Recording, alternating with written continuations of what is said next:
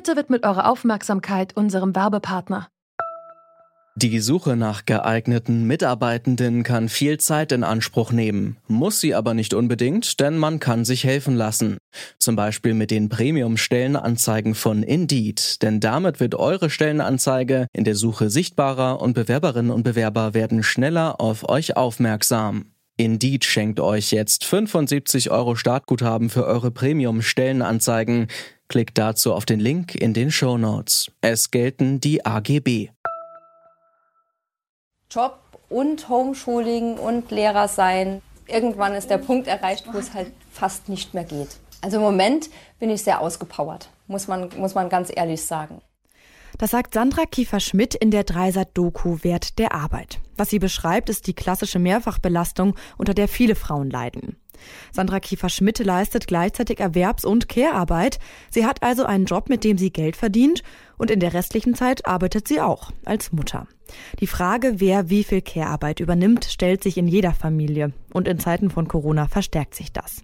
Denn wenn die Schulen zu haben, müssen die Kinder mehr als sonst zu Hause von den Eltern betreut werden. Auch in drei Wochen könnte es mit der Betreuung für einige Familien wieder eng werden. Es stehen nämlich die Weihnachtsferien an und die sind wegen Corona fast eine Woche länger als sonst. Wer übernimmt also die Care-Arbeit, wenn die Schulen früher schließen? Das fragen wir uns heute. Es ist Donnerstag, der 26. November und ich bin Amli Berbut. Hi.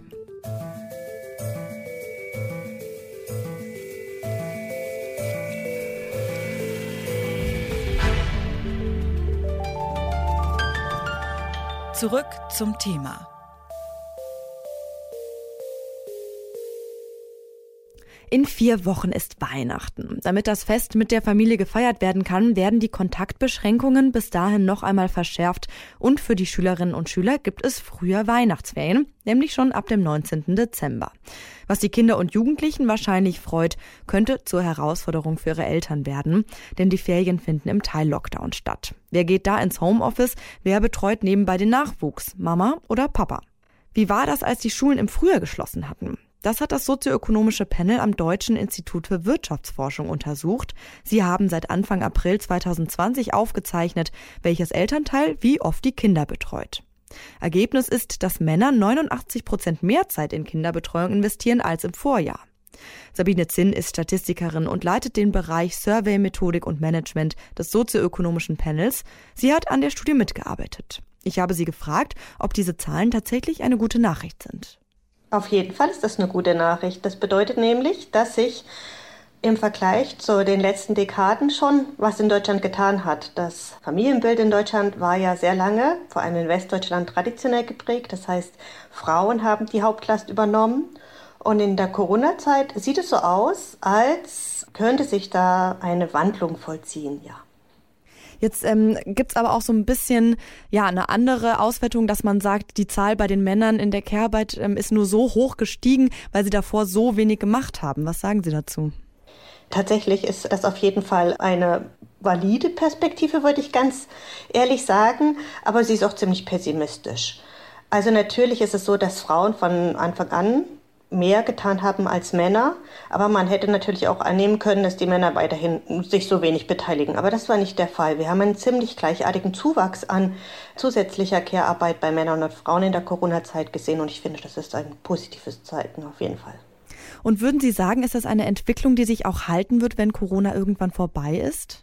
Also ich denke schon. Also ich meine, das ist natürlich eine Mutmaßung. Das wird sich erst zeigen, wenn wir dazu empirische Befunde haben. Das heißt, wenn wir uns dazu Daten angeschaut haben. Aber ich denke, es ist wirklich so, dass sich das äh, traditionelle Bild wandelt. Das hat sich ja schon damit durchgezeigt, dass zum Beispiel auch mehr Männer das Elterngeld in Anspruch nehmen und dass Frauen auch äh, zunehmend in den Arbeitsmarkt wieder hineingehen. Also ich persönlich würde schon davon ausgehen, dass sich hier das Bild am Wandeln ist.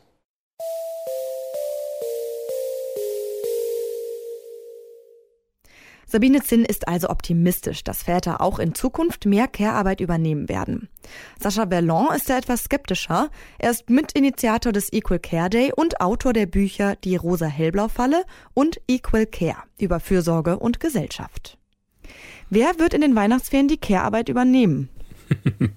Weihnachten ist ein, ist ein super Beispiel, um äh, zu beobachten, wie das auch im, in der, in der, im größeren Familienkreis funktioniert. Also wer am Weihnachtstisch noch sitzen bleibt und über Politik oder über Sport redet und wer schon in der Küche ist und guckt, dass die Spülmaschine in, zum Laufen gebracht wird. Da kann man in der Familie beobachten, wie Care, Sorge, Arbeit verteilt ist, nämlich meistens in den allermeisten Fällen zu Lasten von Frauen. Und das ist eine der großen Ungerechtigkeiten in unserer Gesellschaft, die weitreichende Folgen hat, dass eben die ganze Sorgearbeit an Frauen hängt. Mhm. Ähm, genau, jetzt haben wir auch noch Corona und eine Studie vom sozioökonomischen Panel hat herausgefunden, dass Männer während der Corona-Krise nun öfter als vorher die Kinderbetreuung übernommen haben und übernehmen. Deckt sich das mit Ihrer Wahrnehmung? Es war ja einfach nicht mehr leistbar in der gewohnten Aufteilung, weil einfach durch den strengen Lockdown auch im, im Frühjahr vor den Sommerferien es einfach gar nicht möglich war für Frauen ihre, auch wenn sie nur in Teilzeit gearbeitet haben, ihre Beruflichkeit, ihre Erwerbstätigkeit mit der Sorgearbeit zu vereinen. Deshalb war es einfach eine familiäre Notwendigkeit, dass Männer da mehr eingesprungen sind und ihre Verantwortung übernommen haben. Die Frage ist, wie nachhaltig wird das weiterwirken, wenn es denn einen Impfstoff und eine Rückkehr zu dem Zustand davor kommt. Es ist immer, es sind viele Prozentzahlen immer da im, im Schwange. Und wenn man eben davor schon fast nichts gemacht hat, dann kann man natürlich, wenn man ein bisschen mehr macht, schon unglaubliche Steigerungsraten haben. Deshalb bin ich bei solchen Studien immer vorsichtig. Auf der anderen Seite ist das natürlich, und das äh, erleben wir schon auch so, dass das für viele Familien einfach ein Anlass war und auch die Notwendigkeit, sich einfach mal darüber auszutauschen, wie läuft es in der eigenen Familie, wie ist die Aufteilung und sind eigentlich beide Partner, Partnerinnen damit einverstanden, dass es so ist, wie es ist. Und deshalb hat es durchaus sicher auch positive Impulse gegeben. Ähm, wir haben es jetzt gerade schon angesprochen, irgendwann ist die Pandemie vorbei, dann gibt es eben weniger Homeoffice und auch ein Ende der Kurzarbeit.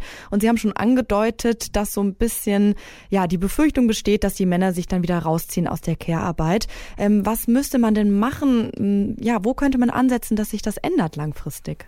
Also ein Aspekt ist ganz sicher, dass äh, wir in der Erziehung unserer Kinder in, im Bildungssektor ansetzen müssen, weil diese ungleiche Verteilung von Sorgearbeit, das ist ja nicht was, was äh, naturgegeben wäre, sondern das lernen Kinder. Also Mädchen müssen im, werden sehr viel stärker und vor allem selbstverständlicher in die Familienarbeit mit einbezogen. Also es geht nie um den Einzelfall. Es gibt Familien, wo das ganz anders läuft.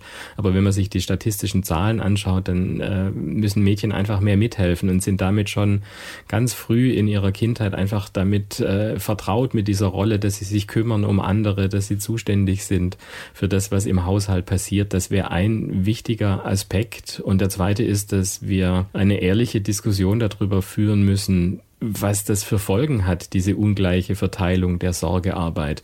Und dann kommt man eben schnell dahin, dass äh, die Rentenlücke, dass die ungleiche Verteilung von Vermögen zwischen Männern und Frauen eben damit zu tun hat, dass Frauen nicht weniger arbeiten, sondern weniger bezahlt arbeiten.